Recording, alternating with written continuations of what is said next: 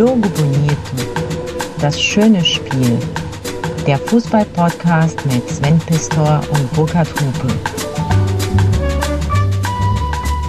Sven? Und Frühstück, okay? Oh, komm. Nein, es war aber, glaube ich, genau das gleiche wie beim letzten Mal. Also es ist, oder dasselbe, das gleiche kann man mittlerweile Du kannst sagen. das sagen, wie du willst, aber was anderes wirst Nein, du nicht war, kriegen. es war total super, aber es ist wie, wie Ich frage in das ja Ehe nicht auch ohne mal, Grund. äh, man muss auch mal irgendwie Varianzen reinbringen. ja, dann bring du doch mal was mit. Wie wär's denn mal so, mein Freund? Hm. So. Ich habe Frage auch nur deshalb. Eigentlich interessiert es mich nicht, was du denkst. Ich bin aber satt. Also Ja, das, das äh, ist schön. Ja. Ich frage dich deshalb, weil ich habe was gelesen, das hatte mich auf eine Idee gebracht, die habe ich aber nicht verwirklicht. Ich habe nämlich gelesen, dass ein Pfund Stubenfliegen genauso viel Proteine, sogar- mehr Proteine besitzt als ein Pfund Rindfleisch. Ein Pfund Stubenfliegen, mehr Proteine als ein Pfund Aber da musst du einen Pfund Stubenfliegen ja, die muss erst mal, futtern. das muss er erstmal zusammenkriegen natürlich auch. Ne? Das ist aber ziemlich ekelhaft. Weißt du, dass ich mich mit Steffen Baumgart mal über Maden unterhalten ja, da, habe und er mir den Tipp da gab? saß ich neben dir. du In Paderborn war das, da warst du doch richtig, neben mir. In diesem Container. Und er sagte, Sven, du musst aber den Kopf abreißen von Richtig. den Maden, weil da sind gefährliche Bakterien drin und dann kannst du das wegen der Proteine äh, futtern. Ja. Mhm. Äh, wie kommen wir drauf? Hör mal, äh, ach so, wegen natürlich Berti Vogt. Du erinnerst dich an sein berühmtes Zitat? Gebt dem Kaninchen eine Möhre extra, es hat uns das Leben gerettet. Aus dem Tatort, ne? Aus dem Tatort. Habgier von 1999, eine Gastrolle von Berti Vogt. Warum sage ich das? Weil wir uns heute über Fußballer unterhalten, die nicht bei ihren Leisten geblieben sind oder einfach im falschen Film gelandet sind. Und äh, da gibt's natürlich unfassbar viele skurrile Geschichten. Es gibt Ja. auch ähm, überraschende Geschichten natürlich. Und es gibt auch überraschende Lieder. Eins zum Beispiel aus dem Jahr 1942. Das hat äh, Lucy Milovic. Milovic? aufgeführt. Genau, die große Lucy Milovic, die die ältere Schwester von Willy Milovic gewesen ist. Ach. Und für diejenigen, die sich mit den Milovices nicht so gut auskennen, das ist eine Schauspielerdynastie aus Köln bis heute. Und die haben auch ihr eigenes Theater. Und Lucy Milovic war halt auch Sängerin. Und die hat zum Fußballfilm das große Spiel sozusagen einen der, ja wirklich, finde ich, eingängigsten Fußballsongs aller Zeiten aufgenommen. Alle fahren raus ins Grüne, ich sitz da mit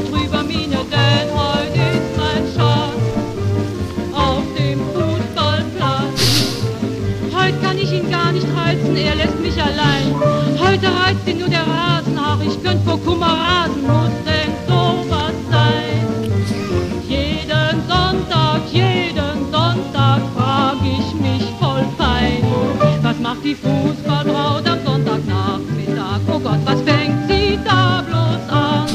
Denn der Geliebte schaut am Sonntagnachmittag nur seinen Ball wie ein Verliebter an.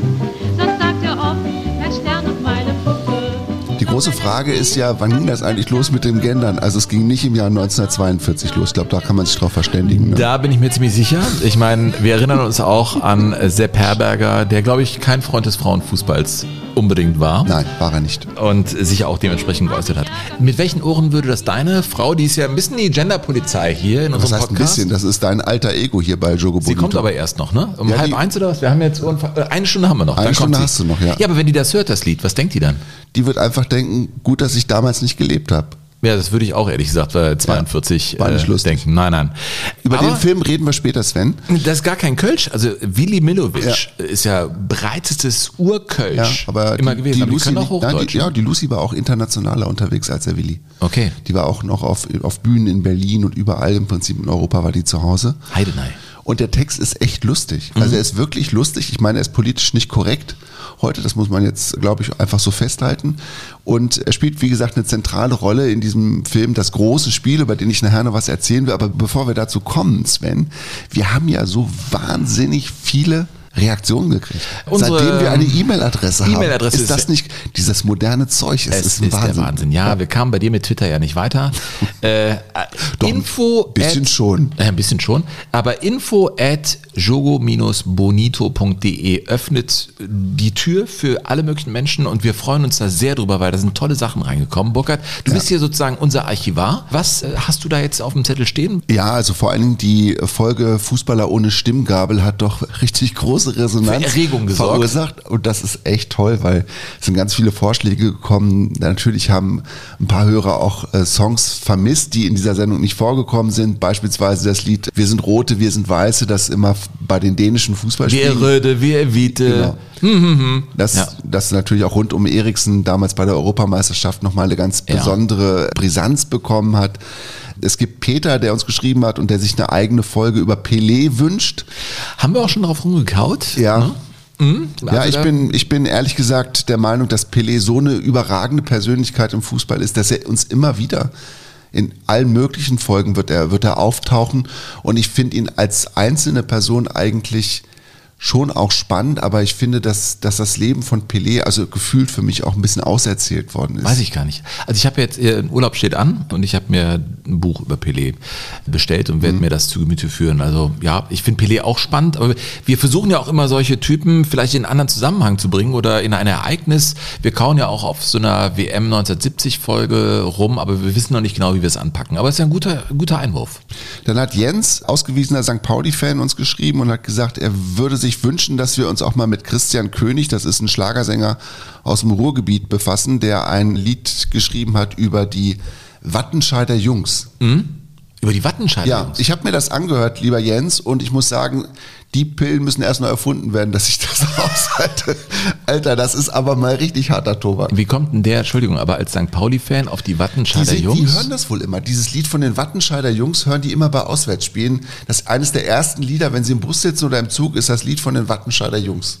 Echt? Ja. Ja, das, das sind Du, so Vorlieben. Du, ja, das, die Dinge- Menschen sind unterschiedlich. Sven, es gibt Dinge, die einfach gut sind, so wie sie sind. Haben wir jetzt noch was? Oder? Ja, wir haben noch den Patrick, der im BV 09 Drabender Höhe Natürlich. als, ja, als Trainer und als gute Fee für alle Dinge zu finden ist. Und der wünscht sich natürlich eine Folge über Kreisliga-Helden. Ja, auch interessant. Auch interessant, aber Vielleicht sehr prominente Menschen in der Kreisliga, die da irgendwie wieder, ja, keine Ahnung, ich habe noch keinen wirklichen Griff an die Kreisliga. Aber die, da gibt's ja tausend Soltan Sebeskin ne? zum Beispiel, habe ich neulich gesehen, der spielt jetzt, der frühere Nationalspieler vom VfL Wolfsburg, der ist jetzt irgendwo, ich glaube in Schleswig-Holstein spielt er irgendwo in der Bezirksliga oder so. Ja, interessant. Hm? Das könnte man auf jeden Fall mal machen. Und Christian hat gesagt, Mensch, mach doch mal was über gefallene Traditionsteams, die früher mal eine Rolle gespielt haben. Und diesen Wunsch können wir doch direkt erfüllen, oder? Also äh, wir haben doch irgendwie Ja. in unserer Planung haben wir doch ja ganz unten Ach so, stehen. ja, stimmt. Da würde das doch super gut reinpassen. Also ich habe äh, sowieso Lust mal mir über Alemannia Aachen Gedanken zu machen und gefallene Traditionsmannschaften. Da würde ich mal Aachen definitiv einpreisen. Ja. Können wir den Wunsch doch da erfüllen? Ja, stimmt. Also sowas wie Spielvereinigung Erkenschwick fiel mir da ein. Ja. Ne, SV Sodingen zum Beispiel. Ja, dann 50er machen wir Jahre das doch das nächste Ja, Mal. Westfalia Herne, ah, das haben wir schon gemacht. Haben wir Westfalia schon. Herne. Ja, aber da werden wir Sachen finden. Hundertprozentig. Andreas hat vorgeschlagen, dass wir mal was über Fußball und Literatur machen oder Fußball in der Literatur. Wäre so eine Lesestunde, sehe ich aber eher im Herbst, wenn ich ehrlich bin, jetzt nicht im Frühjahr. Also mein, mein Gefühl. Und Olaf, Olaf äh, hat eine großartige E-Mail geschrieben. Zu Olaf muss man sagen, der ist in der ganzen Welt unterwegs und der hat uns aus Pakistan geschrieben eine E-Mail, hört uns also in Pakistan. Im Moment, er wird wohl jetzt wieder demnächst wechseln, er arbeitet als- Entwicklungshelfer und schämt sich jetzt auch ein bisschen dafür, weil Katar halt um die Ecke ist von, von Pakistan, dass er in Katar auch vor Ort dabei sein wird bei der Eine Fußballweltmeisterschaft. Art Geoshaming ist das ja, dann, ja, so ein bisschen. Ja, ja. Aber er geht halt Er hin, kann weil doch nichts dafür. Ja, er ist halt Fußballfan und geht halt hin und guckt sich an, was er, was er angucken kann. Ach so, der schämt sich dafür, dahin dann zu fahren Ja. zur WM, um da, ja, das ist ein Nutzt- spannendes ja, Thema. Ja, das ist einfach so ein Gewissenskonflikt, den du für dich irgendwie ja, aushalten musst. Ne? Ja, aber das musst du ja fast bei jedem Gastgeber machen. Das musstest du bei Russland machen, das musstest du eigentlich auch streng genommen in Brasilien machen. Ja, aber jetzt kommt, dann rutschen wir, jetzt rutschen wir aber ab in so eine moralische Debatte. Ja, die du doch immer wieder. Also bitte, ich bin dann. Du bist frei von Moral, das weiß ich.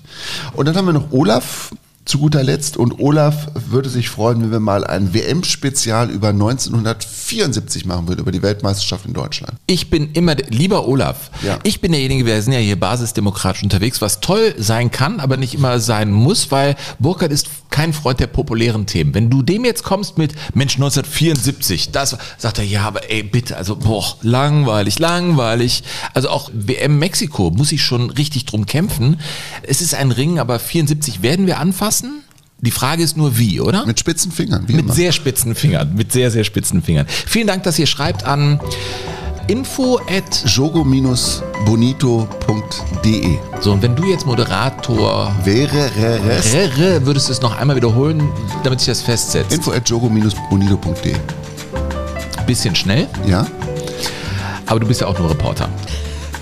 Äh, Burkhard, es geht um Ja, Sven. unser Titel. Unser Titel heute, Fußballer im falschen Film. Fußballer im falschen Film. Ist zu kompliziert für dich, glaube ich. Nein, ne? nein, nein. Ich komme da jetzt zu einem Du hast ähm, einen Text vergessen. Uwe Seeler. Uwe Seeler war eigentlich immer im richtigen Film auf dem Platz, aber als er dann einmal Gast bei Heinz Erhardt war, in der Schmunzette, und die wurde in der Kritik zerrissen, um es noch nett auszudrücken. Schmonzette. Ein Ja, toller Begriff, ja. Schmonzette. Ja, so ist es. Willi wird das Kind schon schaukeln. Gibt immer noch als DVD-Box. Ich kann es nicht unbedingt empfehlen, aber Uwe Seeler spielt da eine Gastrolle. Da kommt eine Frau, die Geld hat, der Verein liegt am Boden und die brauchen irgendwie einen, der sie aus der Kacke holt. Und dann kommt Uwe Seeler in diesem Vereinsheim, ein Stimmgewirr. Da stehen ganz viele äh, Ja-Sager rund um den Präsidenten, gespielt von Heinz Erhardt. Und dann wird eben Uwe Seeler da reingeführt. Wen hast du denn eigentlich eingekauft? Ach, bitte kommen Sie doch herein. Jetzt kommt Uwe Seeler, leicht gebückt.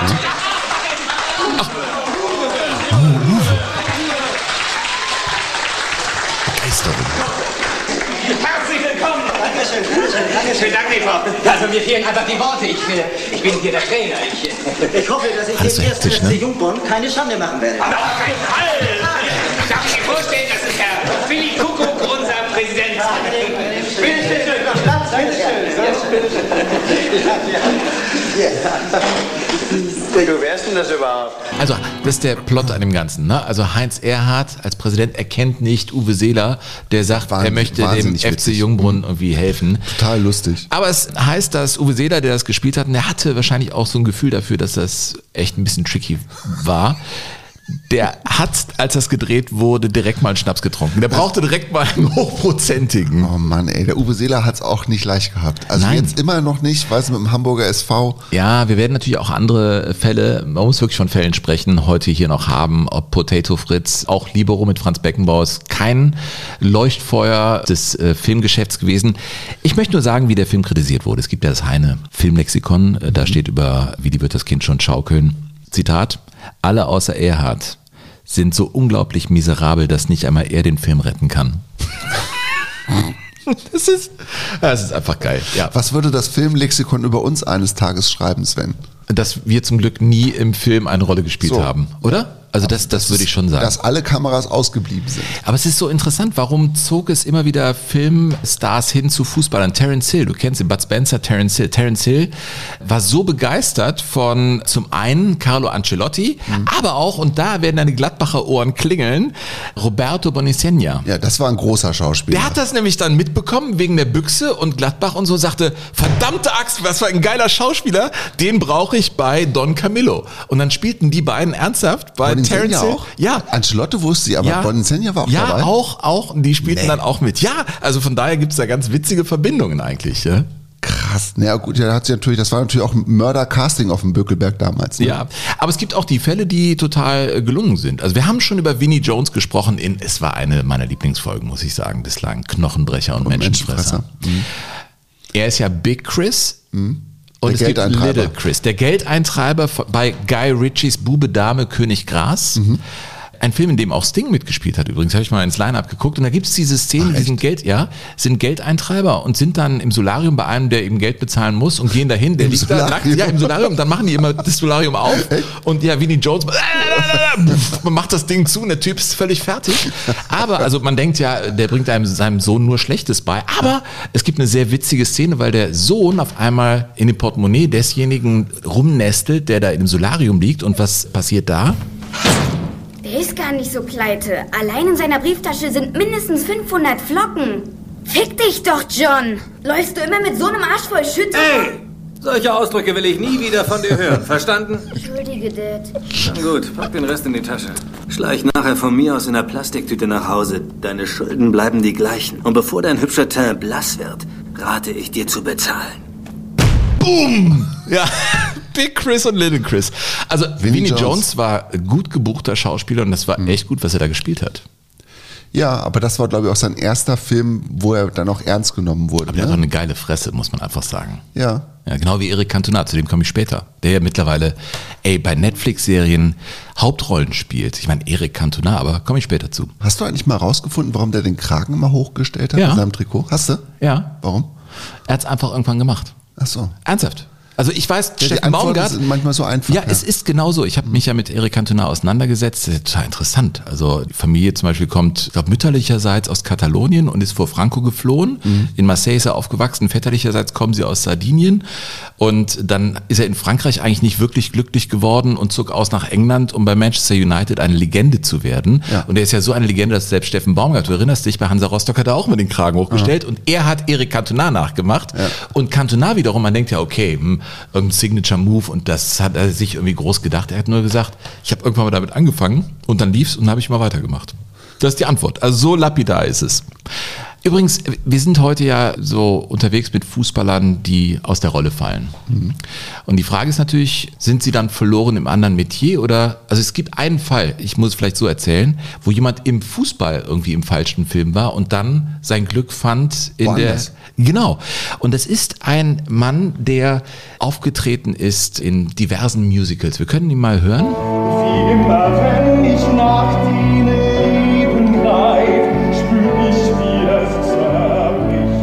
Musical ist nicht unbedingt mein Ding. Nee, kannst du wieder ausmachen. Ich Ja, ja, furchtbar. ja, ist ja in Mach's Ordnung. weg.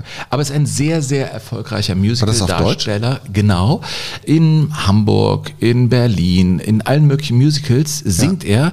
Und das ist Matthias Edenborn, ein richtiger Star im Matthias Musical. Edenborn. Ich habe nie gehört den Namen. So, und jetzt kommt's. Der war mal Fußballer. Ja. Der kommt aus Kiruna, Lappland, Schweden. Nordschweden. Hochgewachsen, ja. Da, wo man nicht die Schuhe putzt. Haben wir festgestellt, Ja. ne? Ja, in der letzten Folge. Richtig. Und äh, der äh, war aber Fußballer. Fußballer und groß gewachsen und sehr erfolgreich. Spielte dann im Jugendfußball bei AEK, also AEK in Stockholm und die spielten sogar in der Champions League. Und er wurde in Barcelona mal vor 80.000 Leuten eingewechselt und da spielte einer wie. Stoichkov, äh, Guardiola, also alle möglichen Topstars spielten da und er hat am Ende verloren, aber er spielte immerhin Champions League und er sagt, ihn hat es im Fußball nicht gereicht. Also dann hat er eben den Switch gemacht hin zum Musical und da wurde er dann erfolgreich. Und das ist so interessant. Er sagt nämlich über diese Fußballerwelt als jetzt Künstler, wenn du Fußball spielst und zwei Sekunden nachdenkst, dann bist du als Profi tot, hat er gesagt. Du musst eindimensional sein. Es hilft, etwas dümmlich zu sein. Es gibt nur einen zentralen Gedanken, ich bin der Beste. Und an der Stelle, also ist ja ein bisschen älter als Slatan Ibrahimovic, hat er ihn als Beispiel gebracht, dass Slatan genau diese Attitüde von Beginn an hatte. Als er zum Beispiel zu Ajax Amsterdam kam, ja, hatte der ja auch Selbstzweifel und hat die aber überhaupt nicht zum Ausdruck gebracht. Der wurde gefragt, hör mal, hier bei Ajax, wie ist denn das, wenn man dich vergleicht mit Marco van Basten? Er sagte, der junge Slatan Ibrahimovic, der noch eine kleine Nummer aus Malmö war, ja, das, was Van Basten kann, kann ich auch, aber der braucht einen Ball, ich kann das sogar mit einer Orange. Also an der Stelle entscheidet sich, ob man eben dann als Fußballer weitermacht und, und diesen Spirit hat. Und der Edenborn war eben anders drauf. Der war anscheinend zu nachdenklich und dann sagte der Trainer zu ihm mal auf einer Heimfahrt, du, Matthias, was würdest du denn eigentlich machen? Was wäre denn so dein Plan B, wenn das mit dem Fußball nicht klappt? Und der sagte sofort, dann werde ich Sänger. Ach. Und dann war das im Prinzip die Fangfrage des Trainers, der wissen wollte, ob er noch diese unbändige Leidenschaft hat, die Ibrahimovic hatte, um weiterzukommen. Und das war im Prinzip die Antwort auf die Frage. Und dann hörte er mit dem äh, Fußball auf und ging dann in Stockholm zur School of Arts und ließ sich wirklich ausbilden und ist jetzt ein hochdekorierter Musical-Darsteller. Ich glaube, wir beide sind nicht so unbedingt Musical-Fans, aber der Nein. hat da voll, ja, aber der hat da voll seinen Weg gemacht. Ne? Krass. Das finde ich ist eine interessante Geschichte über diesen Jungen. Ne? Und lustigerweise wusste er das schon länger. Er hat erzählt, mit 14 hat er sich einen Walkman angezogen. Damals muss man sagen, Kassetten, die man einlegt und dann Ja, Kopfhörer. das musst du jetzt erstmal erklären, was ein Ja, Walkman ist. jüngere Leute werden das gar nicht mehr wissen, aber Was eine Kassette ist. Eine Kassette legte man ein und dann hatte man eben Das war ein Kopfhörer. Tonband. Ja. Und in Kiruna war der See gefroren und er fuhr übers Eis, spielte das Phantom der Oper äh, auf diesem Walkman und ja, und Auf hatte dem Eis in Kiruna. ja, und sang seine Rolle und wusste, dass das ihm Spaß macht. Also da wusste er es schon, dass das in ihm steckt. Und dann gab es diesen Moment, wo er sagte, ich will Sänger werden und das ist er geworden. Ja, Musik, Musik ist schon interessant. Ja, wir haben ja heute Aber auch. dann andere Musik. Ich bin auch, also bei, bei Phantom der Oper und so gehe ich vollkommen mit. Auch Starlight Express. Ich glaube, das wird seit drei Jahrhunderten Ich Bochum ich hab's Ich hab's noch nie gesehen. Doch, ich hab's einmal gesehen. Du, ja, du hast ja auch Töchter. Ja, nicht mit den Töchtern. Also das ist einfach auch schon so lange her. Das war so eine verzweifelte Phase, wo ich irgendwie mit jeder Frau mitgegangen bin. Ach du Scheiße, wird's Ja. jetzt so, also Ja, dass ja. du und auch war Wo man einfach dann alles hat abnickt sich und sagt, gelohnt ja, dahin zu gehen. nein. Okay. Ein abruptes Ende. Echt? Ja, wie soll ich jetzt die Brücke schlagen? Ja, mach einfach. Also, liebe Leute, jetzt geht's zurück ins Jahr 1942 und jetzt sagt sich der Sven der Hupe wieder mit seinem Krieg. Ja, und er hat auch recht, aber weil das einfach so eine, es ist einfach eine spannende Zeit, du bist der- der Mann fürs Schwere hier. die einfach viele interessante Dinge hervorgebracht hat. Und während des Zweiten Weltkrieges ist es so gewesen, dass der damalige Bundestrainer Sepp Herberger ja versucht hat, seine Nationalspieler unter allen möglichen Vorwänden immer wieder von der Front nach Deutschland zurückzuholen, um sie bei irgendwelchen Lehrgängen unterzubringen oder eben auch im Film. Und ein Film? Ja, ein Film, der damals eine zentrale Rolle spielte, und zwar 1942 war der Film Das große Spiel. War im Prinzip auch so eine Liebesschmonzette, die irgendwie vor der Kulisse Jetzt sagst du es ja selber. Was denn? Mit der Schmonzette. Ja, weil ich den Titel so schön finde, so, den ja, Namen. ja. Mhm. Also das war sozusagen die Kulisse, ne, dieses, dieses große Fußballspiel. Und da ging es dann darum, dass quasi der Torhüter der einen Mannschaft und der Stürmer der anderen Mannschaft dieselbe Frau cool fanden. Also darum geht's so im Prinzip. Und man brauchte aber quasi, um diesen Film vernünftig wirken lassen zu können, brauchte man halt auch Fußballer, die es können und nicht Schauspieler, die es nicht können. Ist ja wichtig. Ja, das stimmt. Das ist echt bei Fußballfilmen Bei so. ne? Fußballfilmen, das ist das Allerschlimmste, wenn Fußballer von Schauspielern gespielt werden und nicht Fußball spielen können. Das ist ein Gestümper, das, Das nicht ist beim Wunder von Bern ganz gut gemacht, finde Ja, ja, ich. das war ja damals die, ich glaube damals Oberligaspieler Ja. Vom Bonner SC, ne, die da gespielt haben und das sieht man halt auch. Ja. Ne? Aber da zum Beispiel ist es so, beim Wunder von Bern, da ist ja die Kulisse sozusagen digitalisiert aufbereitet worden. Und damit war Sönke Wortmann sehr unzufrieden. Ja, und ich kann das auch nachvollziehen. Ja. Die ist ja auch viel gefeiert worden, auch von Fußballfans. Mir gefällt's überhaupt nicht, Ja. weil ich finde, man sieht einfach, dass es total künstlich ist. Aber dieses Spiel 1942, das große Spiel, Mhm. da hat man sozusagen einen Kunstgriff bemüht und hat Originalbilder genommen vom Endspiel 1941. Die waren ja alle in Berlin damals, immer Mhm. im Olympiastadion. Diese Endspiele um die deutsche Fußballmeisterschaft, die ja noch ausgetragen werden mussten, weil es eben noch keine Bundesliga gegeben hat. Mhm. Und 1941 standen Schalke 04 und Rapid Wien im Endspiel. Das war nach dem Anschluss Österreichs, war Genau. das einfach so. 38, ne, war das. 38. März war der Anschluss, der sogenannte. Und die Schalker natürlich in der Favoritenrolle und führten damals auch mit 3 zu 0 bis in die 60. Minute mit 3 zu 0 vorne und verloren das Spiel dann noch mit 3 zu 4, weil sie vier Gegentore gefressen haben in elf Minuten. Was? Drei davon durch Bimbo Binder. Franz Binder, das war sozusagen der Albtraum aller Schalker und damals hat Ernst Kuzorra, weil er so sauer war, der Schal die Schalker Legende, hat dann quasi auch den Trostpreis nicht in Empfang genommen. Das war so, Damals so eine schon? silberne Nadel und hat gesagt, will ich nicht.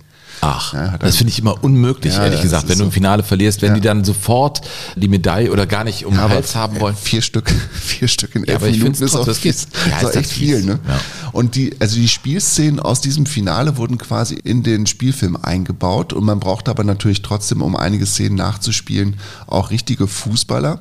Und das waren dann eben Nationalspieler und die wurden angeleitet von, von Sepp Herberger. Ah. Ja klar, jetzt verstehe ich. Ne? Also die Nationalspieler mit den Schauspielern zusammen in den Szenen, die man inszenieren musste auf dem Rasen. Und wenn man aber die große Ansicht brauchte, dann nahm man quasi Bilder aus dem Finale von 1941 und das waren sogar Farbaufnahmen.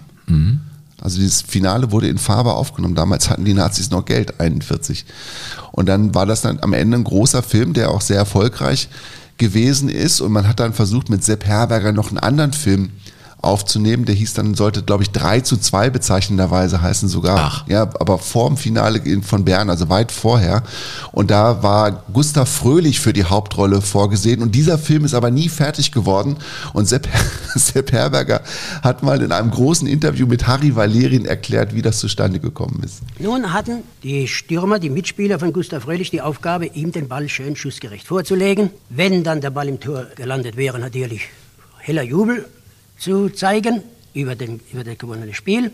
Und umgekehrt, die Abwehrspieler natürlich den Kopf, hatten den Kopf hängen zu lassen. Die sollten traurig sein, das Spiel ja, die Meisterschaft war für sie verloren. Na, es hat eben nicht geklappt. Und auf einmal, als wir gar nicht mehr daran glaubten, hat er tatsächlich den Ball ins Tor gebracht. Nun heller Jubel bei seinen Nebenleuten, bei den Stürmern. Und die Verteidiger, die Abwehrspieler, um nun traurig zu sein, waren auch froh nun, dass alles überstanden zu haben, sind genauso wie die Angreifer in Helen Hub ausgebrochen, sind auch auf den den Fröhlich zugestürmt und haben sich nun gefreut darüber. Sehr zum Verdruss des Regisseurs, Ja. der geradezu zusammengebrochen ist um diesen Fehlschlag, über den er da Ja, war die Szene im Arsch, muss man sagen. Mit Harry Valerien hat er gesprochen. Ja, ganz lange. Die haben sich im, ich glaube, im, im Grünwalder Stadion in München getroffen. In den späten 60er Jahren, als er nicht mehr Bundestrainer war und haben dann über sein Leben gesprochen. Das ist ein ganz, ganz tolles Interview. Dauert über eine Stunde.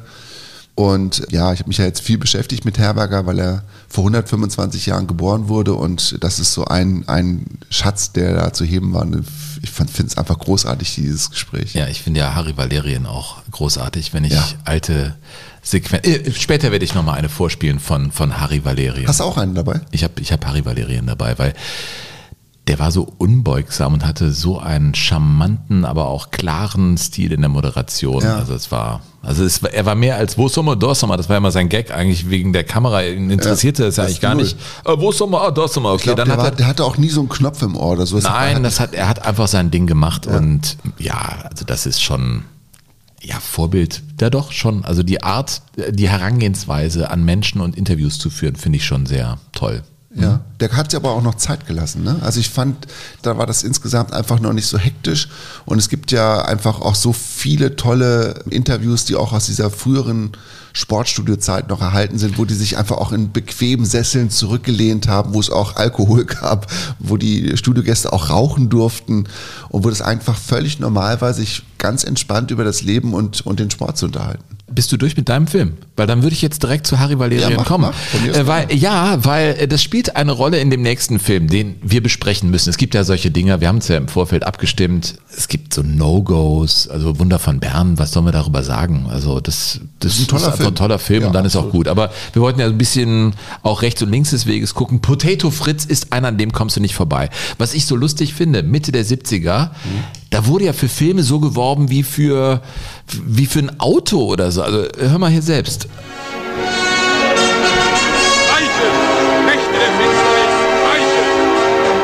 Potato Fritz, der große deutsche Abenteuerfilm, spielt in der Mitte des vorigen Jahrhunderts in Nordamerika. In der Zeit, als der Westen noch jung war.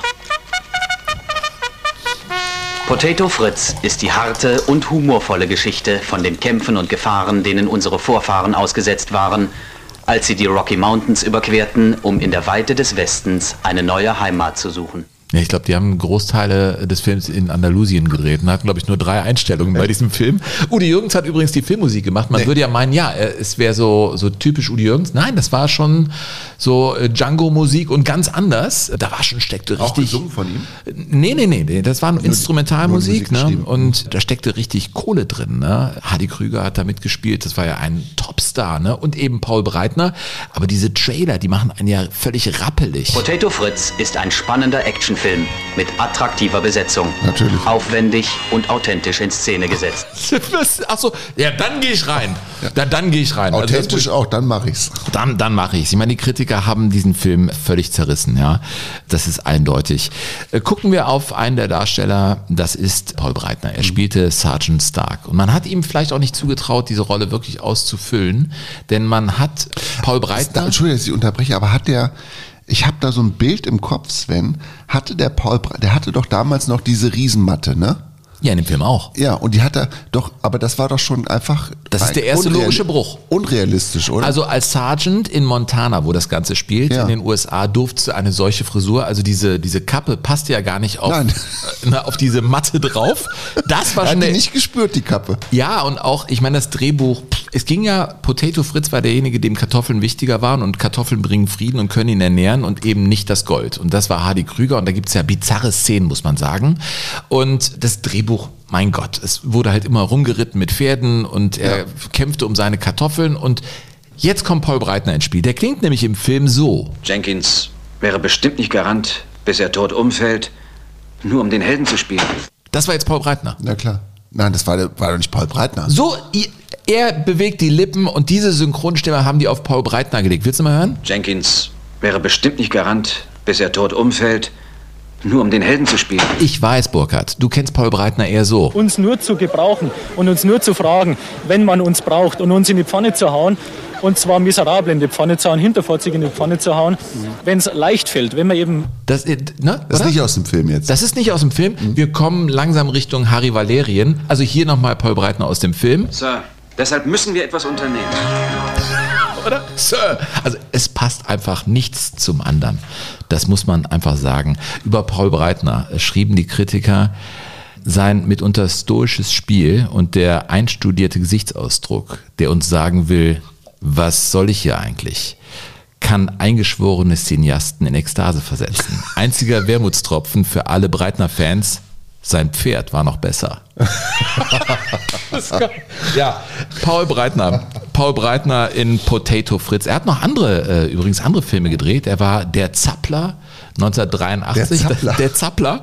Und 1986 spielte er einen Rechtsanwalt mit Kordjackett. Und ja, Breitner wollte es immer wieder wissen im Film.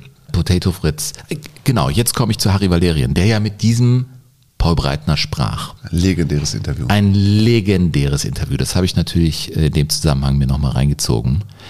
WM das war 1982. Der Tag, der Tag vor dem Finale gegen Italien, wo Paul Breitner noch verkürzt auf 1 zu 3 gegen Italien, aber verloren wurde am Tag davor. An einem Pool, in einem öffentlichen Hotel. Deutsche Gäste auch da. Harry Valerien im, im Streitgespräch mit Paul Breitner. Und äh, Breitner war sauer auf alle, auf jeden. Und der, der Valerien hatte wirklich die Eier in der Hose zu sagen, Moment mal, Paul. Und das ist ja auch nicht so einfach, ne? Der Paul war doch, glaube ich, im Pool, ne? Nee, der saß am Pool. Am Pool? Am Pool, Valerien neben ihm, beide nussbraun. Mhm. Aber beim Valerien hat sie den Eindruck, alles klar. Das ist nun mal wirklich eine Eiche. Sie hauen ja auch ganz schön rum. Und ich meine, so wie Sie reinrufen in den Wald, sagt man bei uns daheim, kommt es wieder raus. Wenn Sie jetzt ein Typ wären, der also wirklich äh, sehr sensibel wäre, von dem man wüsste, dass man ihn gar nicht antupfen darf, dann würde ich sagen, er hat ein Recht so zu reagieren. Aber am meisten wundern wir uns darüber, dass Sie einfach die Jalousie runtermachen. Und Ihr letzter äh, Punkt, den Sie erwähnt haben, dass man nur zu Ihnen käme, wenn Sie weiterkommen mit der Mannschaft, da muss ich einfach auch für uns sagen, und Sie haben mir auch ein Interview verweigert, das stimmt nicht. Das ist nicht wahr. Wir kommen, ich komme viel lieber zu Leuten, die verlieren, wenn sie so wollen, weil sie im Grunde ganz andere Aussagen machen. Wenn einer gewonnen hat, na ja, schön. Ja. Super. Da ist alles drin. Da ist wirklich alles. Aber in dem Moment musst, ich meine, ich bin ja auch in vielen Interviewsituationen, aber in dem Moment musste ich ja dafür entscheiden zu sagen, hallo, Augenhöhe, mindestens. Ja. Und jetzt muss ich dir mal was sagen. Ja. So nicht, mein Freund. Und während er das sagt, rollt Paul Breitner so ein bisschen mit den Augen, so wie er das eben äh, Zum im. Attacke-Modus Mhm. gemacht hat. Ja. Und Valerian hört gar nicht auf. Paul Breitner wehrt sich dann nochmal kurz und dann kommt Valerian zu einem wunderbaren Schluss. Aber Sie wissen selber, dass wenn Sie sich so weit in die Öffentlichkeit wagen, in einem Sport, der also nicht von einem Netz getrennt ausgetragen wird, dann muss da manches einstecken. Das erleben auch wir, was dir nicht zugedacht ist, was du nicht kriegen sollst. Und Sie sind hart genug. Und gerade weil Sie so hart genug sind, weil Sie austeilen, auch den Journalisten gegenüber, meinte ich, Sie sollten eigentlich, bitte, ist kein Ratschlag, kann ich Ihnen gar nicht geben, Sie sollten vielleicht ein bisschen mehr, darf ich das Ihnen sagen, gelassener sein. Geht das? Oder ist Sie was, ich bin sehr gelassen, nur ich lasse mir nicht alles gefallen. Und ich, ich lasse mir vor allen Dingen in der Art und Weise nicht alles gefallen, dass ich dann mich zurückziehe und sage, äh, ihr gescherten Hund und dies und jenes. Nein, dann reagiere ich und dann sage ich auch den Leuten, passt mir auf, äh, das und das passt mir nicht und das und das stimmt nicht. Und dann sage ich auch, pass mir auf und du kannst weiterhin das erzählen und das schreiben, was du willst, weil du kümmerst dich sowieso nicht um die Wahrheit. Ja, gut. Ich danke sehr herzlich. Ich hoffe, dass es nicht so ist, dass das Gespräch Sie in Ihrer inneren Vorbereitung auf Überhaupt morgen nicht. Ich rede sowieso schon den ganzen Tag, das ist ja Ja, wurscht. Vielen Dank. Alles Gute. In der Zwischenzeit an dem Pool sind viele dahin geschwommen und standen auf einmal, steht einer mit so einer Badekappe neben Paul Breitner. Das musst du dir vorstellen, am Tag vor dem Finale. Und die haben so ein Gespräch. Also, äh, das war noch besser als, viel besser als Potato Fritz. Paul Breitner in der Rolle, die er vielleicht besser konnte.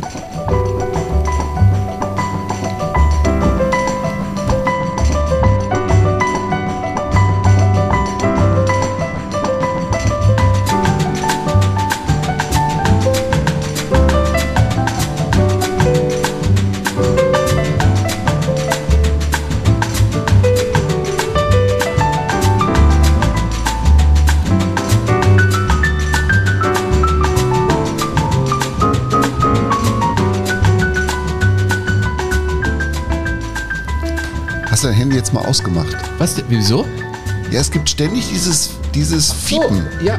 Mann, ey, das, bist, manchmal bist du Nein, ja, ich will ja gar, also Flugmodus, ich hab's vergessen, Flugmodus. Habe ich dir mal erzählt, ich habe ja mal ein Interview mit äh, Bastian Schweinsteiger äh, gehabt bei der Europameisterschaft jetzt Mhm. im letzten Jahr. Und da hat während des Interviews, ganz am Anfang, es war furchtbar steif am Anfang, wir waren bei ihm im Hotelzimmer in Rom tatsächlich. Ach. Und wir haben so ein Vorgespräch zur Europameisterschaft geführt. Und es war alles so ein bisschen hm und mussten auch so Abstand wahren wegen Corona und es war alles ein bisschen schwerfällig. Und dann klingelte mein Handy während dieses Interviews und dann habe ich nur gesagt, was bin ich für ein Vollidiot. Wie ein Anfänger. Wirklich wie ein Anfänger und habe mein Handy beschimpft. Und dann hat Bastian Schweinsteiger sich kaputt gelacht und danach hatten wir ein richtig gutes Ja. Gespräch. Also das würde ich auch sagen. Das ist sozusagen mein Trick vor jedem Interview mit irgendwas Alltäglichem Ja, ne? zu kommen und irgendwie, oh, sorry, ja, und im Vorgespräch eben demjenigen klar machen, ich bin auch ein Mensch und ich mache hier. Das Schlimmste ist, wenn man eh schon so verkrampft reingeht und dann denken die, okay, alles klar, jetzt schon wieder. Und sowas ist immer super. Klar, sehr gut. Ne? Das hat natürlich Harry Valerien auch glänzend immer hingekriegt. Dieses Alltägliche auch in seinen, oder das, das Leben quasi in seinen Interviews stattfinden zu lassen. Das fand ich, das fand ich bei dem immer gut. Also der hat die Leute wirklich immer da abgeholt, wo sie abgeholt werden mussten. An einem Breitner das so zu sagen, 82, also vor allen Dingen aber auch mit dieser Einschränkung, nimm es mir nicht übel. Also, aber ist okay, wenn ich Ihnen das sage, werden Sie ein bisschen gelassener. Das ist einfach großartig. Ich vermisse das manchmal. Ich finde, wir sind. Das heißt manchmal, ich vermisse das ständig. Ja, also das stimmt schon. Wir sind so schnappatmend unterwegs und auch immer, immer die Kontroverse fürchtend. Warum? Man darf doch ruhig mal streiten. Also ich finde dieses irgendwie, äh, es ist doch keine Scham, die da entsteht, wenn auf einmal gestritten wird. Es ist doch ein völlig normaler Zustand. Das muss man doch aushalten. Und ich habe fast manchmal den Eindruck, dass, dass bei Fußballübertragungen, auch in den Analysen oder in den Interviews, man eher davor zurückschreckt. Und deswegen finde ich äh, Interviewerinnen und Interviewer, die diese Kontroverse aushalten, immer viel spannender als Leute, die sagen, okay, hoffentlich gehen die nächsten drei Minuten gut. Ja, gibt es nichts hinzuzufügen. Äh, wir kommen aus der Rolle gefallen zum nächsten Film. Zum nächsten Film, Burkhard, einer deiner vielen Zettel.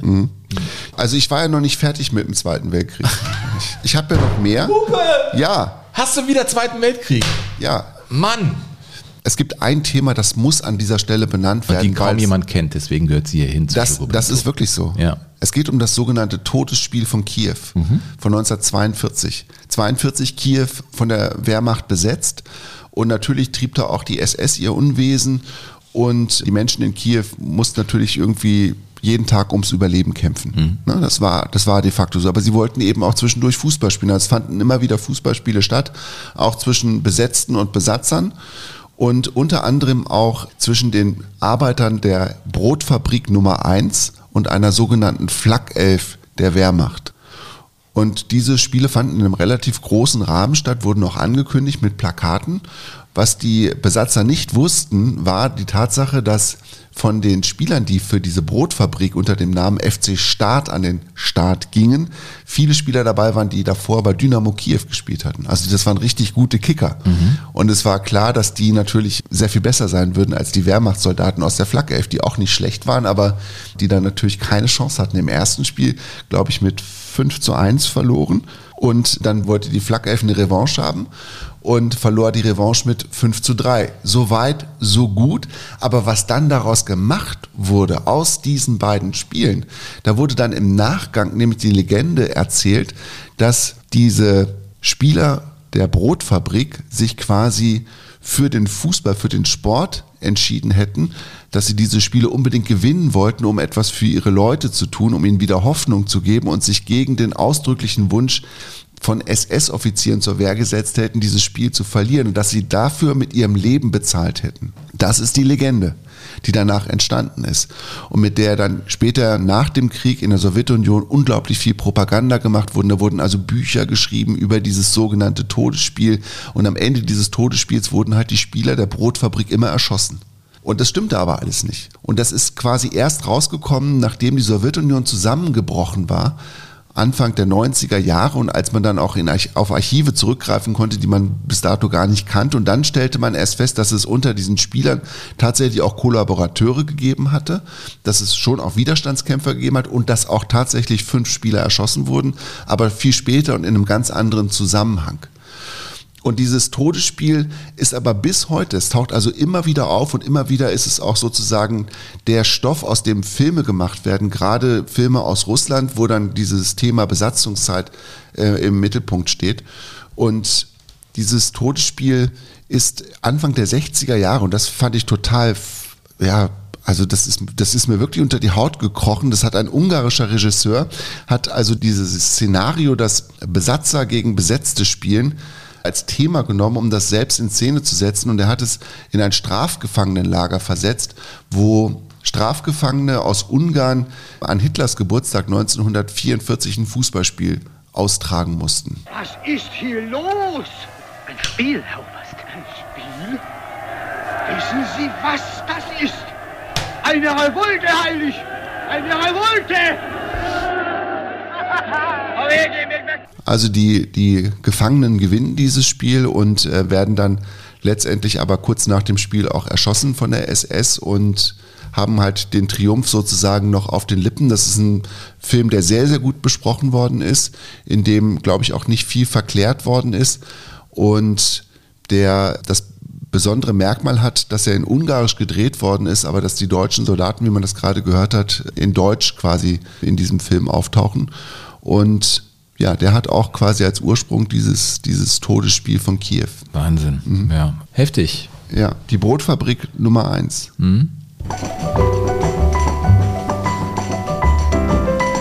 Also mich zieht es natürlich auch immer in die aktuellen Bezüge, wenn ich sowas. Ja, ich habe auch ich überlegt, mir ob ich, das jetzt, ob ich das jetzt machen kann, aber ich meine, es ist halt ein Stück Zeitgeschichte und wenn Ja. wir über Fußball und Film reden, dann finde ich, dann, dann kann man diese Geschichte auch mal erzählen, weil sie einfach weitestgehend unbekannt ist. Ja, absolut. Und ich meine, das heißt ja immer aus Geschichte lernen oder leider eben nicht lernen oder wieder aus Geschichte lernen. Es ist einfach eine komplizierte Zeit. Das muss man einfach sagen. Das ist so. Ähm, wenn man als Fußballer ein Riesenstar war, heißt das nicht zwangsläufig, dass das äh, auf der Leinwand auch ganz toll wird. Also später werden wir auch nochmal Franz Beckenbauer hier erleben in Jogo Bonito. Äh, aber ich glaube, du hast jetzt noch einen ausgepackt, von dem man sagt, es gibt ja nicht viele, die man über äh, Franz Beckenbauer ansiedeln äh, darf, glaube ich, im Fußball. Aber bei Pelé sind sich doch die meisten einig, dass der schon an der Spitze steht. Ja? Ja. Der, der Schöpfung des Fußballers. Und Pelé hat tatsächlich auch mal in einem Fußballfilm mitgespielt. Der hat ja auch gesungen. Ah, das Geile war doch Pelé, dieses Besoffene bei, Ja, bei Fußball Besoffene. ohne Stimmgabel. Da gab es auch eine schöne Resonanz drauf. Ja, ja, das. Da, also, liebe Leute, schreibt uns über info at jogo-bonito.de. Wir freuen uns wirklich drüber. Ja, also Pelé hat 1981 in dem Film Sieg oder Flucht oder auf Englisch Escape to Victory mitgespielt.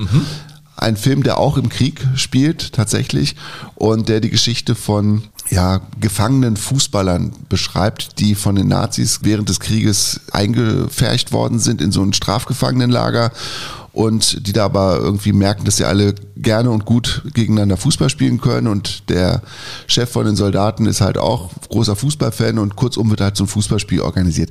Jetzt muss man sagen, Sven, in den 60er und 70er Jahren, diese Kriegsfilme, die da gedreht worden sind, die dann in diesen Kriegsgefangenenlagern spielten, wo dann englische oder wie auch immer Offiziere eingesperrt worden sind.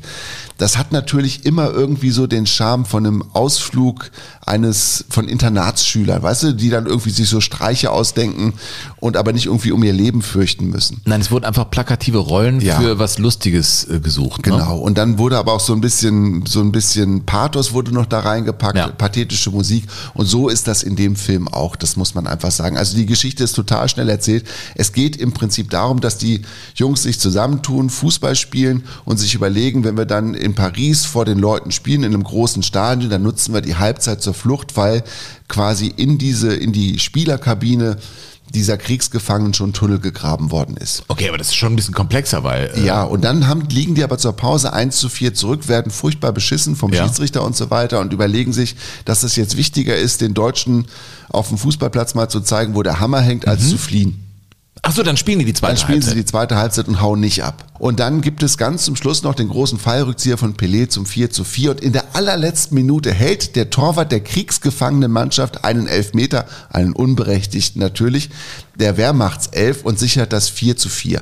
Und im Tor dieser kriegsgefangenen Mannschaft steht nicht Pelé, sondern Ja, keine Ahnung. Sylvester Stallone.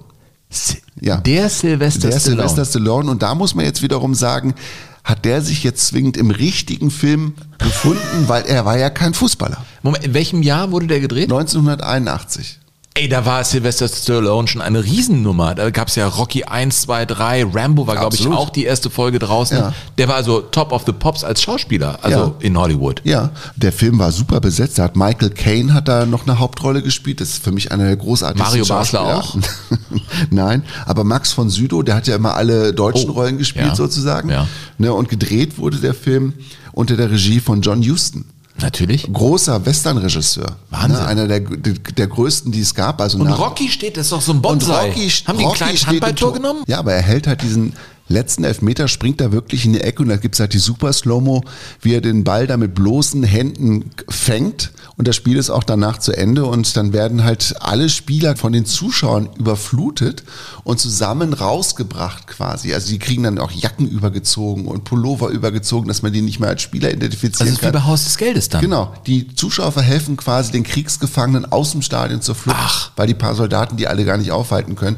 Und dieser Film war wirklich, also auch nicht nur von den Schauspielern glänzend besetzt, es gab neben Pelé auch noch Osvaldo Ardiles, argentinischer Nationalspieler, Weltmeister von 78. Es gab noch Bobby Moore, der mitgespielt hat in dieser kriegsgefangenen Mannschaft. Co Prinz, über den wir auch schon gesprochen haben, über diesen holländischen Nationalspieler. Paul van Himst, belgischer Nationalspieler. Casimir Steiner, polnischer Nationalspieler.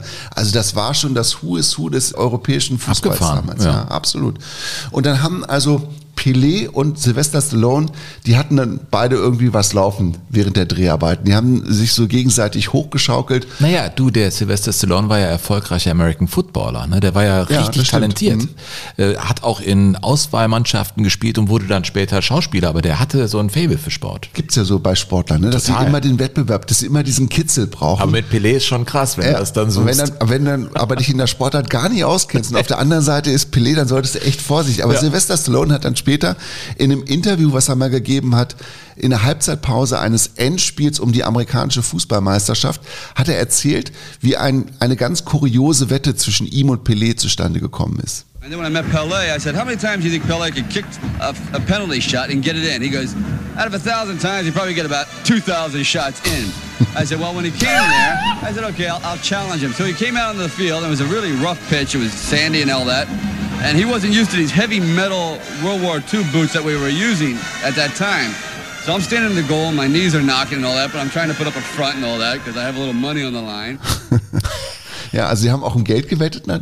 Aber aus 1000 Schüssen kriegst du 2000 Kriegst du rein. 2000 ne? gehen also du rein. hast überhaupt Nein, keine du hast Chance, nicht Alter. einen Hauch einer Chance. Und die hatten so diese dicken Kickschlappen an Ja, und dann diese, diese Schuhe aus dem Zweiten Weltkrieg, die mit Stahlkappen waren. war das für Pelé natürlich ungewohnt. Ne? Der Ball war natürlich auch viel schwerer, also er flog dann wie eine Kanonenkugel quasi.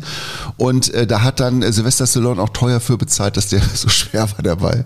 So he kicks the ball. The first one goes over the net. Then he gets a beat on me. He kicks the second one and crumbs right past my hands, whips past the net, over the bar, hits, and behind me is this building. It's like a World War II prisoner of war barracks. And it's this heavy metal mesh. I mean, thick. The kind of things that would hold back a truck. Smashes through the mesh, rips through the windows, breaks out all the frames, goes into the house. I said, that could have been my face.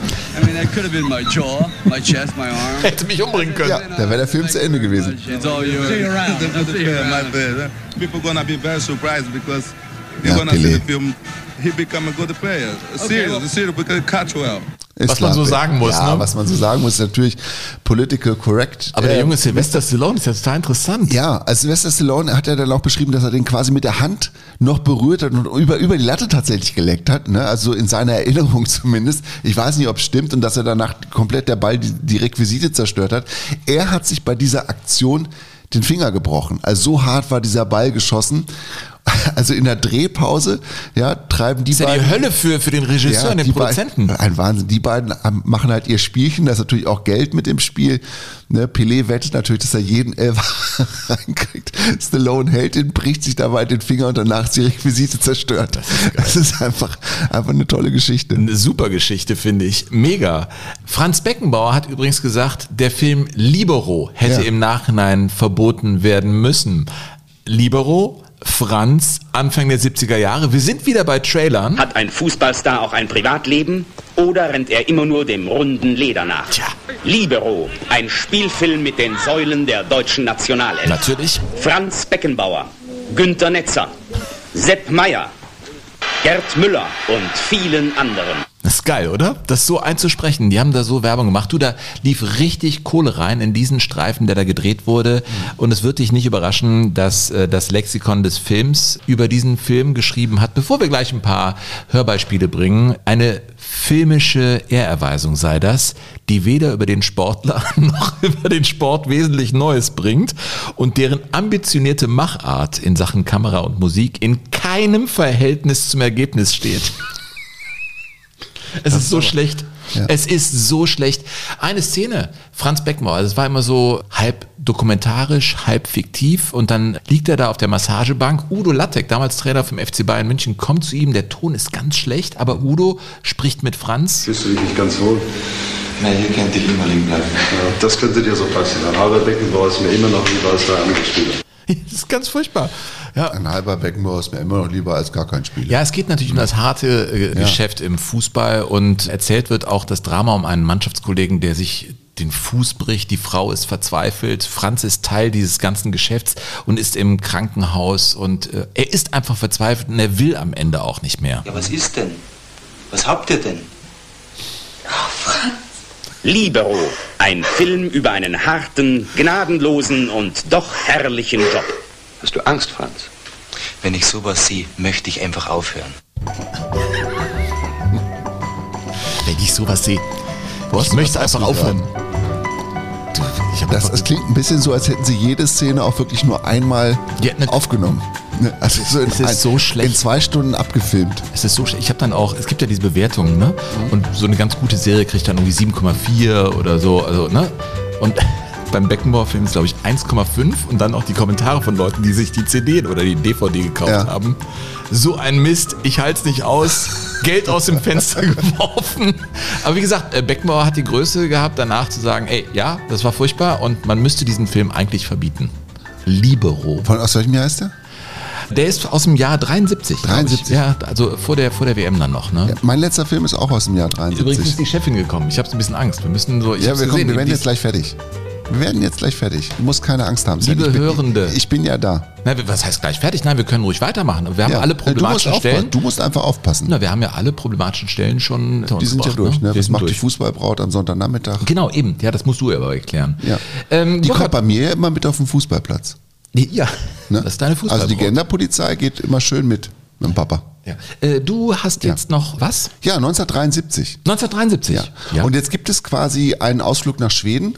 Ach, mal wieder? Mal wieder. Haben wir in der letzten Folge auch schon gemacht. Aber Aber das liegt nicht an mir, ne? Nein, es liegt nicht an dir, obwohl du halber Schwede bist. Deine Mama ist ja Schwedin. Mhm. Immer noch. Und nochmal einen schönen Gruß an Ulla von dieser Stelle. Es war ganz schön mit dir Ich habe mit meinen. Eltern meinen 50. Geburtstag gefeiert und die sind jetzt 84 und 83 und das war einfach toll. Ja. Mhm. Also Schweden 1973 und da ist nämlich ein Film entstanden, der so einmalig ist, dass er unbedingt erwähnt werden muss in Welcher dieser Film? Folge. Der heißt Fimpen. Was heißt Fimpen auf Schwedisch? Keine Ahnung, was Fimpen heißt. Der Stummel. Fimpen. Fimpen ist der Stummel. Der Stummel? Ach, das ist ja interessant. Fimpen der Knirps. Fimpen der Knirps. Ja. Und die Geschichte ist eigentlich ganz schnell erzählt. Das Setting ist einfach ein besonderes. Die Geschichte geht so, dass der sechsjährige Fimpen, der, der Stummel, Ja. und der kann besser Fußball spielen als alle anderen seines Jahrgangs, aber auch besser spielen als fast alle Senioren in Schweden Also es ist im Prinzip 1973. wie Pipi Langstrumpf, Ja, aber genau. in Junge und er spielt Fußball. Und er spielt Fußball. Trägt keine Pferde durch die Gegend Nein, genau. und so. Hm? Und der trifft also eines Tages auf dem Spielplatz, kommt der Superstar der schwedischen Nationalmannschaft, kommt vorbei und alle erkennen den natürlich und wollen Autogramm und so weiter. Und der sagt dann, ja, und dann sagen sie ihm, mach uns noch mal hier den, deinen Spezialtrick. Und dann macht er den Spezialtrick und will den gegen Fimpen anwenden und Fimpen nimmt ihn den Ball ab. und nicht nur einmal, sondern zweimal und dreimal. Und danach stürzt dieser Nationalspieler in eine tiefe Krise. Ah, Der ist besser als der Nationalspieler. Ja, ja, Film. in dem Film, auf dem Spielplatz. Und dann äh, wird Fimpen auf einmal total bekannt und spielt bei Hammarby.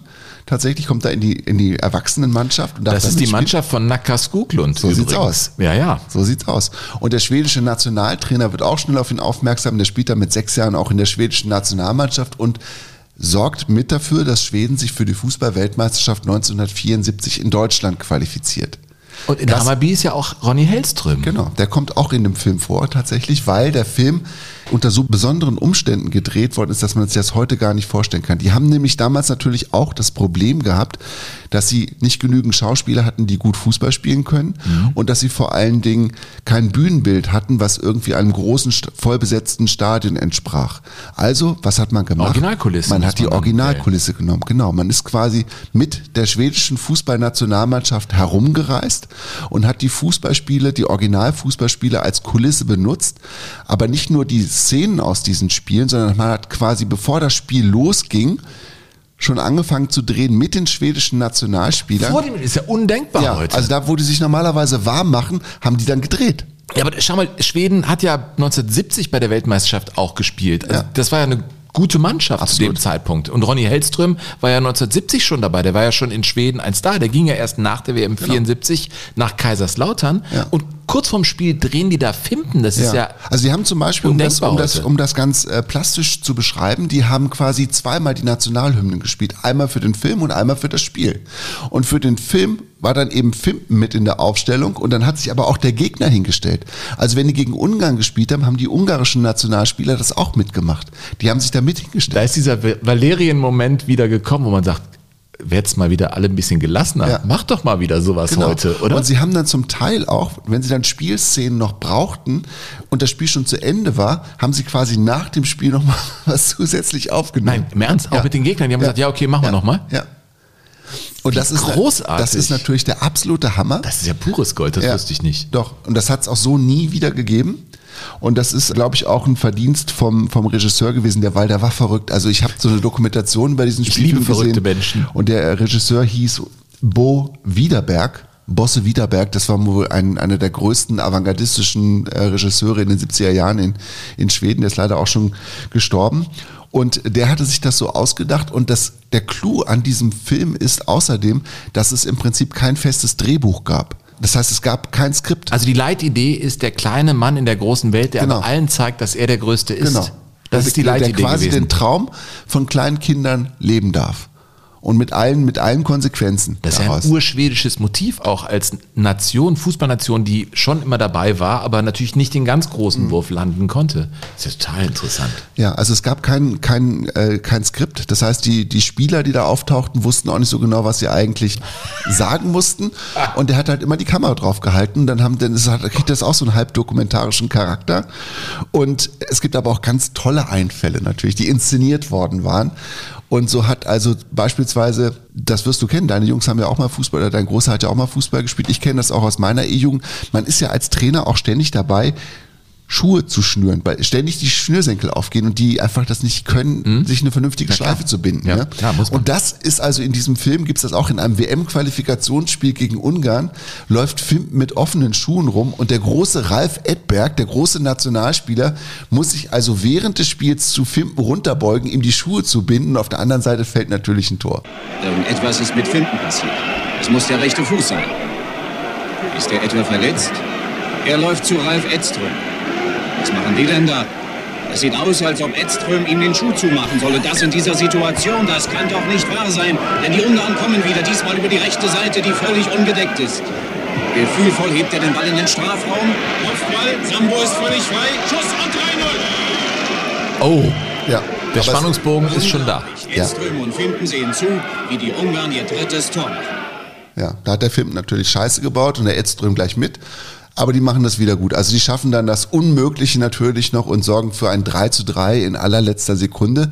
Und das allergrößte Problem mit Fimpen und den Nationalspielern ist, auch daran wirst du dich erinnern, wie bringt man einen Sechsjährigen ins Bett, indem man ihm abends vorliest.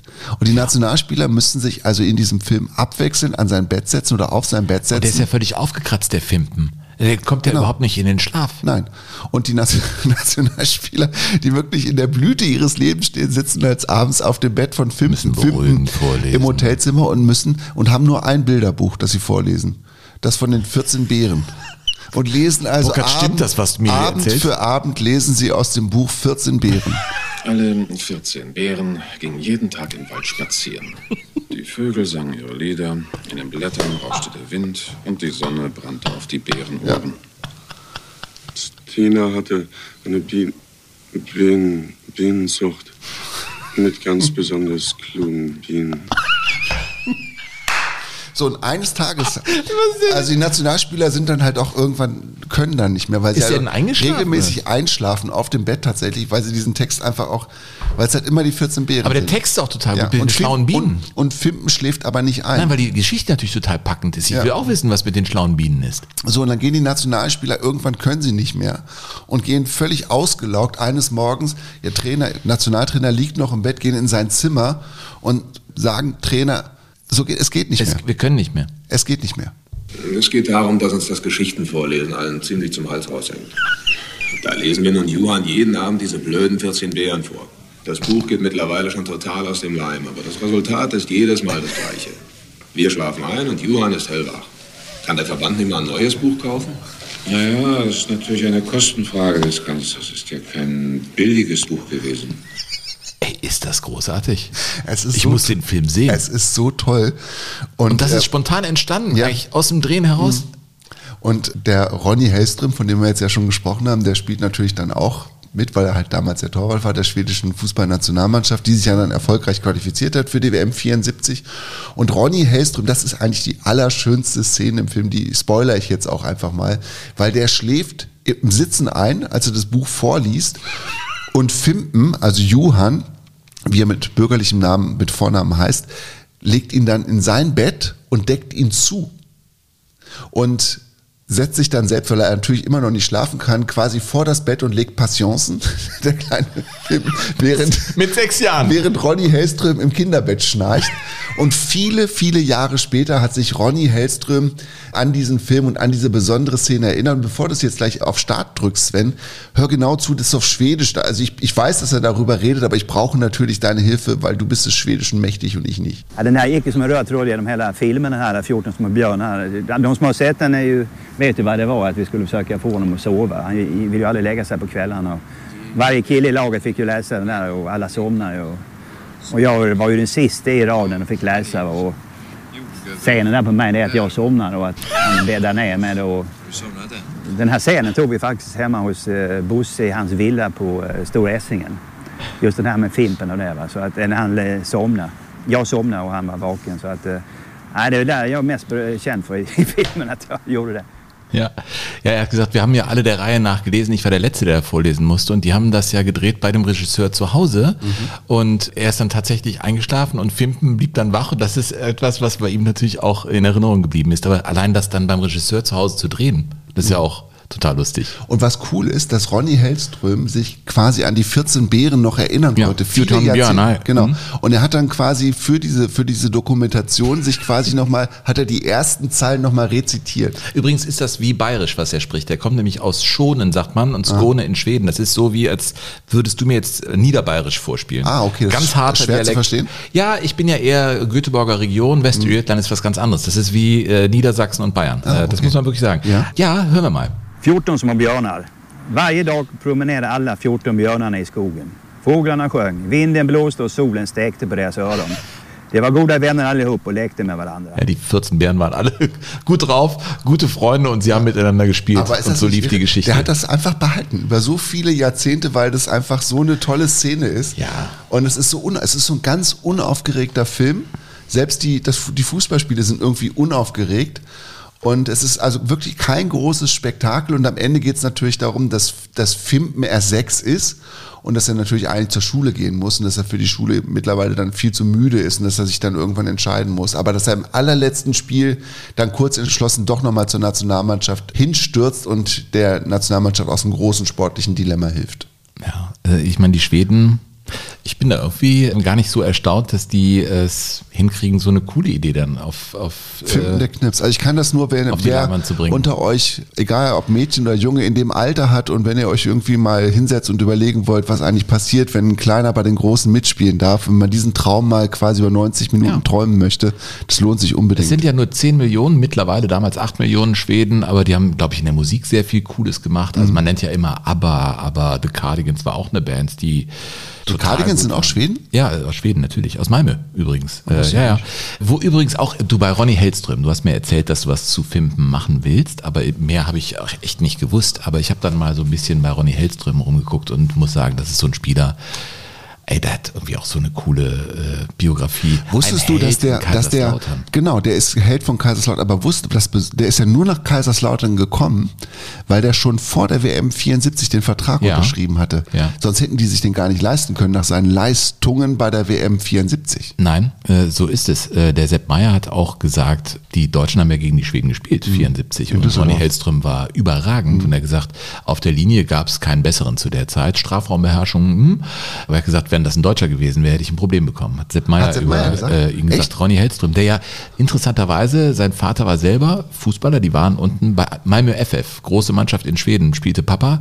Und Ronny wollte Torwart, seinem, ne, äh, seinem äh, Vater nacheifern, aber da sagte man ihm, nee, das reicht hier nicht, du bist irgendwie zu schmächtig, das bringt nichts. Mhm. Und dann hat er in anderen Sportarten sich probiert, äh, in Handball, also ne, die Reflexe und die Art des Torwartspiels war ja schon spektakulär für die 70er Jahre von Ronny Hellström. Mhm. Und, das wusste ich nicht, der war auch im Eishockey als Torhüter unterwegs und wurde sogar schwedischer Schülermeister mit seiner Mannschaft im Eishockey, Ronny Hellström. Und spielte auch bei Hammarby, da kommen wir immer wieder hin, ne? Zusammen auch mit Naka Skoglund, über den wir ja bei Fußballer ohne Stimmgabel gesprochen haben.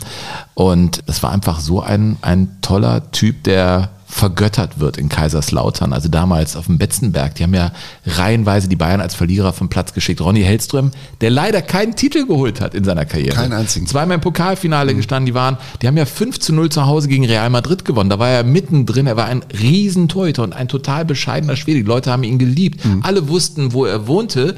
Da in Moorlautern, glaube ich, bei Kaiserslautern. Da wohnte er, jeder wusste, wo er wohnt. Und er war immer für, für die Fans da. Das haben sie ihm bis heute nicht vergessen. Also ein ganz, ganz großer, der so einen Elfmetertrick auch hatte.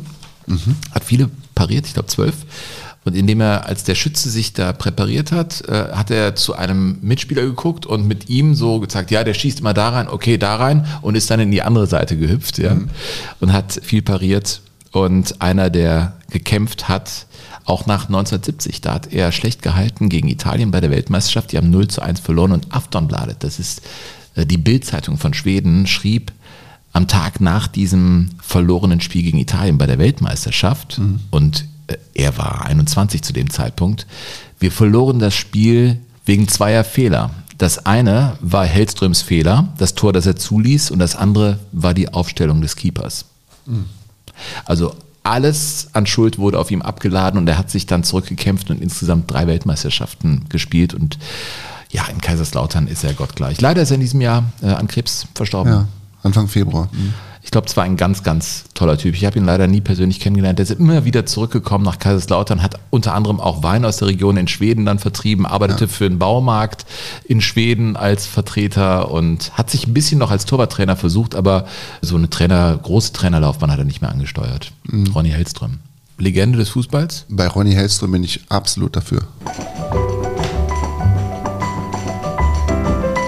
Ich habe mir da auch Sachen aus Kaiserslautern angeguckt, aus diesen 70er Jahren mit Ronny Hellström.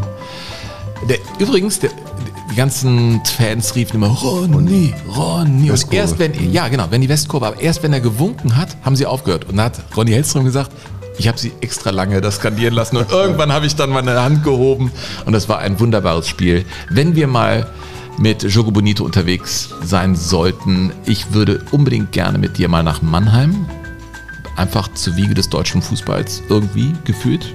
Ja? Ja. Also rund um Waldhof und so, da würde ich gerne mal irgendwie was machen. Mhm. Und auch nach Kaiserslautern. Ich will da unbedingt hin. Ja, Kaiserslautern gehe ich mit. Mannheim weiß ich jetzt nicht so, aber kannst mir noch überzeugen. Ja, doch irgendwie mal auf die Suche gehen da. Mhm.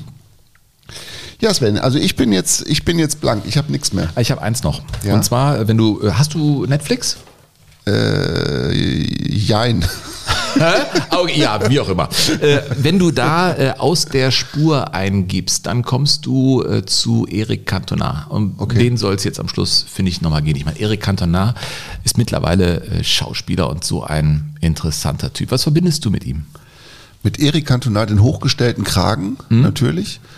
Einen, einen unglaublich stechenden Blick, Mhm. kurzgeschorene Haare, unglaubliche Athletik und diesen Kung-Fu-Sprung ins Publikum. Absolut. Mit Eric Cantona verbinde ich mittlerweile auch dieses Lied hier. Erkennst du die Stimme? Klingt nach Oasis. Ja, es ist nur noch Liam Gallagher. Die haben sich ja zerstritten, die Brüder, Ja. die kommen ja aus Manchester. Und äh, Liam Gallagher hat dieses Lied im Video singen lassen von Eric Cantona. Was sehr pikant ist. Er ist sein Butler in dem Video, also der Liam von Eric Cantona und der läuft als König da rum, lässt sich von seinem Butler aus seinem Gut dann rausfahren. Der Song heißt Once, ist auch ziemlich langweilig, aber man muss wissen, dass die Gallagher-Brüder Fans von Manchester City waren, als sie dann Oasis gründeten und es gibt ja kaum eine Mannschaft, die mehr feindlich eingestellt ist zu Manchester United als Manchester City und damals hatten die Gallagher-Brüder noch überhaupt kein Geld. Er arbeitete, also der Liam, in einer Autowaschanlage. Eric Cantona kam dahin und Liam Gallagher ist hingegangen, hat den mit einem Eimer Wasser überschüttet, weil er ihn so gehasst hat, weil es ein ja, Manchester United Spieler war. Ja, ernsthaft. Wie, über den Kopf oder über das ja, über Auto? den Kopf. Der hatte gesagt, Nein. nee, ja, das gab's wohl früher häufiger da bei Manchester City. Das ist ja damals ein armer Verein krass ist gewesen. das denn? Ja, äh, richtig. Ne? Und Cantona, was ist denn hier los? Ne? So, ja, das hat's Und hat er tatsächlich ihn dann gegeben. verprügelt? Das weiß ich jetzt nicht. Auf jeden Fall spielte er später bereitwillig in diesem Video mit, was darin mündet eben, dass Eric the King ist. So wird er ja da bei Manchester United immer noch genannt. Oder andere coole Geschichte von, von Liam Gallagher, als ich ja rumgedoktert habe. Der ist mal in London Paul Gascoigne über den Weg gelaufen. Man traf sich in einem Pub und der Gascoigne gab da ein Interview und auf einmal eskalierte die Situation. Dann haben die eine Schlägerei gehabt, die beiden. Und weißt du, was der am Ende gemacht hat? Liam Gallagher hat sich einen Feuerlöscher geschnappt und dann einen Feuerlöscher auf einen Paul Gascoigne gehalten. Nee. Ja, so war das eben. Ja. Ja, aber ich komme zurück zu Eric Cantona. Warum gibt es diese Geschichten nicht mehr?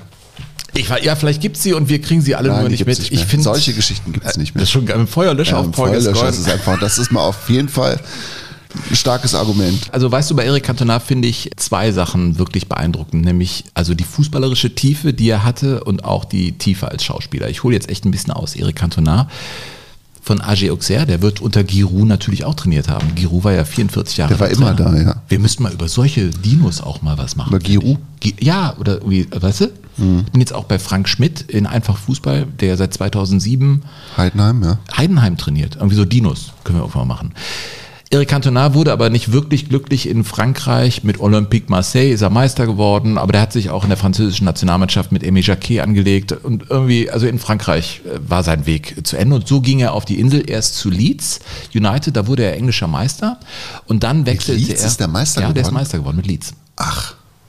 Wow. Aber auch eine Lücke.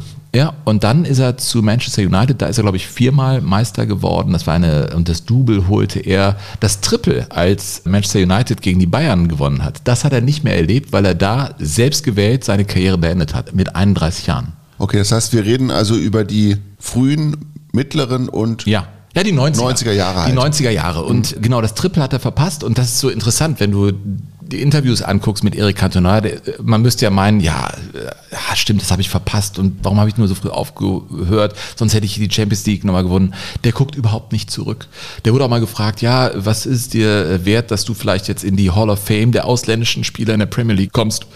Er hat gesagt, das ist mir völlig Wumpe. Ich gucke nach vorne. Ich bin jetzt Schauspieler. Aber er war damals natürlich auch Fußballer.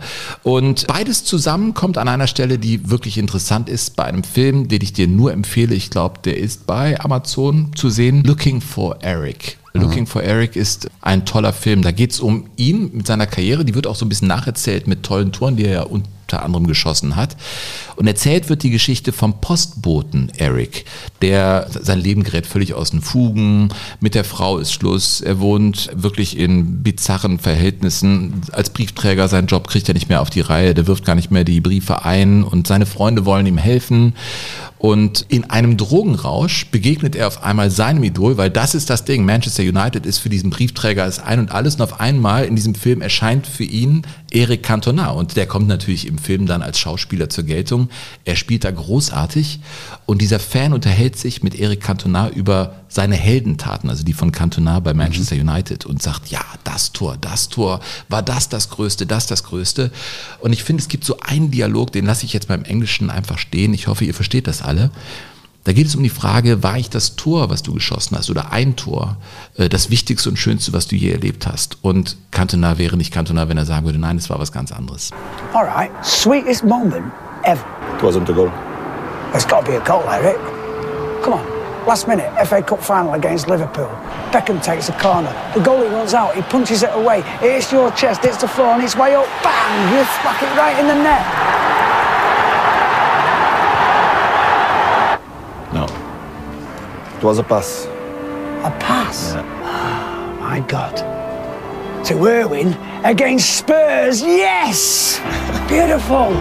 I knew how clever he was. Left, right footed. Came in a flash, just flicked it with the outside of my foot, surprised everyone. He took it in his stride and my heart soared. A gift. Yeah, like an offering to the great god of football. What if it had missed? You have to trust your teammates. Always. If not, we are lost. Das ist, finde ich, eine sehr berührende Szene, weil dieser kleine Eric, der Fan, glaubt, es ist Muss ein Tor sein, Moment, ja? es muss ein Tor sein. Er sagt, nein, es war ein Pass auf mein Teammate, ein realer Pass. Den gab es bei einem 4 zu 1 Sieg zu Hause gegen Tottenham Hotspurs. Und es war der Pass, der zum 2 zu 0 führte. So aus dem Fußgelenk. Ein irrsinniger Pass und das war der große Moment. Und dann sagt er ja, du hast deinem Freund immer zu vertrauen. Deinen Mitspielern. Mhm. Ja. So, wenn wir das nicht mehr machen, unseren Mitspielern oder Freunden vertrauen, dann sind wir verloren. Ja. Und ich finde, das ist, da steckt schon sehr viel drin. Looking for Eric. Ja. Eric Cantona hat mich sehr begeistert, muss ich sagen. Der auch dann sagte, den Kung-Fu-Tritt hast du erwähnt, er wurde ja dann acht Monate gesperrt für alles.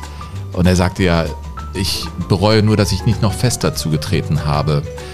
Der hat ja ihn beleidigt, Hitlergruß gezeigt und er sagte, irgendwann ist bei Der mir Zuschauer. der Zuschauer ist bei mir dann äh, vorbei gewesen und der, den hat es dann erwischt und äh, dann war es das Ende seiner Karriere und dann gab es noch eine Pressekonferenz, auf der er, also der ganze Feuilleton hat sich abgearbeitet an dem, was er da gesagte. Er sagte nämlich, als er ging und Riesenaufregung war, die Möwen folgen dem Fischkutter, weil sie glauben, dass die Sardinen wieder ins Wasser geworfen werden. Und das ist natürlich eine Aussage, da kann man wahnsinnig viel reininterpretieren. Und Ja. später sagte er einmal, ich guckte aus dem Fenster und sah dann Fischkutter und deswegen habe ich das so gesagt und eigentlich war es.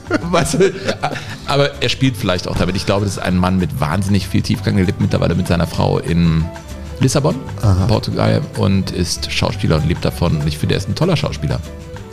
Ja, also, Also ich er- werde mir das jetzt mal angucken, was, Ja, du, Looking hier, for Eric. äh, Mhm. was du hier so erzählt hast. Ob, Ja. das, ob das alles auch so dem entspricht, wie du das dargestellt hast, Sven. Es ist so. Es ist ganz genau so. Aber man kann ja festhalten, der Erik Cantona, um jetzt mal den Bogen zu schlagen, zur nächsten Folge von Jogo Bonito, weil für heute sind wir ja am Ende angekommen. Tatsächlich, ne? Ja. Also der Erik Cantona, als der ganz unten angekommen war, nach diesem Tritt, hat er trotzdem noch Ideen gehabt, wie das Leben weitergeht. Also sein Leben. Hundertprozentig. Es war nicht mehr seine Leidenschaft. Fußball war nicht mehr, es war das Ding, bis dahin hat er alles gegeben und er sagt, was ihn immer noch anspornt, ist Manchester United, Working Class, Fußballer. Also das war interessant, auch in einem Interview hat er gesagt, es gibt ganz viele im Fußballbusiness, die eigentlich gar nicht in den Fußball gehören, aber es ist ein Working Class Sport und das sind eben auch die Fußballer, die zwar irgendwann viel Geld verdienen, aber eigentlich sind das alles einfache Jungs und er wünscht sich das, dass es so bleibt. Mittlerweile ist er in der Hochkultur und da sehr erfolgreich. Er folgt seinen Leidenschaften. Fußball war eine davon. Ja. Wir beschäftigen uns beim nächsten Mal, Sven, mit Spielern und Vereinen, die ganz unten angekommen sind. Also für die irgendwie die Träume dann irgendwann auch ausgeträumt gewesen sind und die vermutlich auch nicht mehr zurückkommen werden. Ja. Ne, Stichwort hier zum Beispiel Alemannia Aachen, Mhm. Spielvereinigung Erkenschwick, Ja. der SV Sodingen. Ja. Also da gibt es ja eine ganze Reihe von Jetzt im Fußballvereinen. Fußball Westen unterwegs, aber da gibt es ja auch andere Beispiele. Gibt es natürlich auch genügend Beispiele. Willst du mal über Wormatia Worms sprechen? Da war ich sogar schon mal im Stadion. Ja, weiß ich doch. Und, äh, oder den SSV Ulm. Mhm. Also gibt es schon auch noch Hamburger SV. Kann, muss man ja auch was dazu zählen. Ja, leider, ne? Irgendwie. Also da gibt es eine Und der ganze... Titel ist ganz unten? Ganz unten. Also wie Günther Wallraff seinerzeit. Ja, genau, ganz unten. Ganz also was, was, was eigentlich passiert, wenn, wenn, wenn quasi alle Träume zerplatzt sind, was dann bleibt? Wenn alle Träume zerplatzt sind, sitzt du irgendwann am Frühstückstisch von Burkhard Tupo und sprichst über Fußball. Nein, Quatsch. Nein, lieber Burkhard. Ja, das ist jetzt kein versöhnliches Ende, Sven. Ja, aber ein bisschen Spannung Nee, muss auch sein. mal ein bisschen Mühe. Das war der Cantona-Moment in, in, in diesem Ja, das war der Kung-Fu-Trick. Ja, Und jetzt ist vorbei für heute. Liebe Leute, bleibt uns gewogen. Lieber Burkhard, weil du ja ein immer besserer Moderator wirst, was hast du jetzt am Ende zu sagen?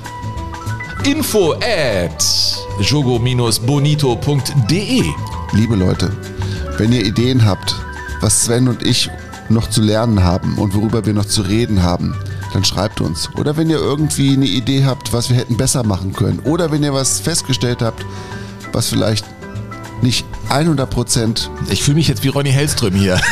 was nicht 100 Prozent den Fakten entspricht. Also gerade hört bei Sven, Beeren. hört bei Sven genau rein. 13 Es waren 14 Beeren. Beeren, Sven. 14 Bären. Ja, die springen übers Gatter, ich peng gleich ein. Ja, also liebe Freunde von Jogo Bonito, wenn all das euch irgendwie auffühlt und ihr einen Computer besitzt und eine E-Mail-Adresse, dann schreibt an info at jogo-bonito.de. Bist du fertig, Burkhard? Ja. ja wie Astro TV Macht's hier. gut. Legst du hier meine Karten, meine Passionsen oder was? Ja, also liebe Leute, macht's gut. Äh, Tschüss sagen, Burkhard Hupe. Ja, und Sven Pistor zum Glück. Jogo Bonito. Das schöne Spiel. Der Fußball-Podcast mit Sven Pistor und Burkhard Hupe.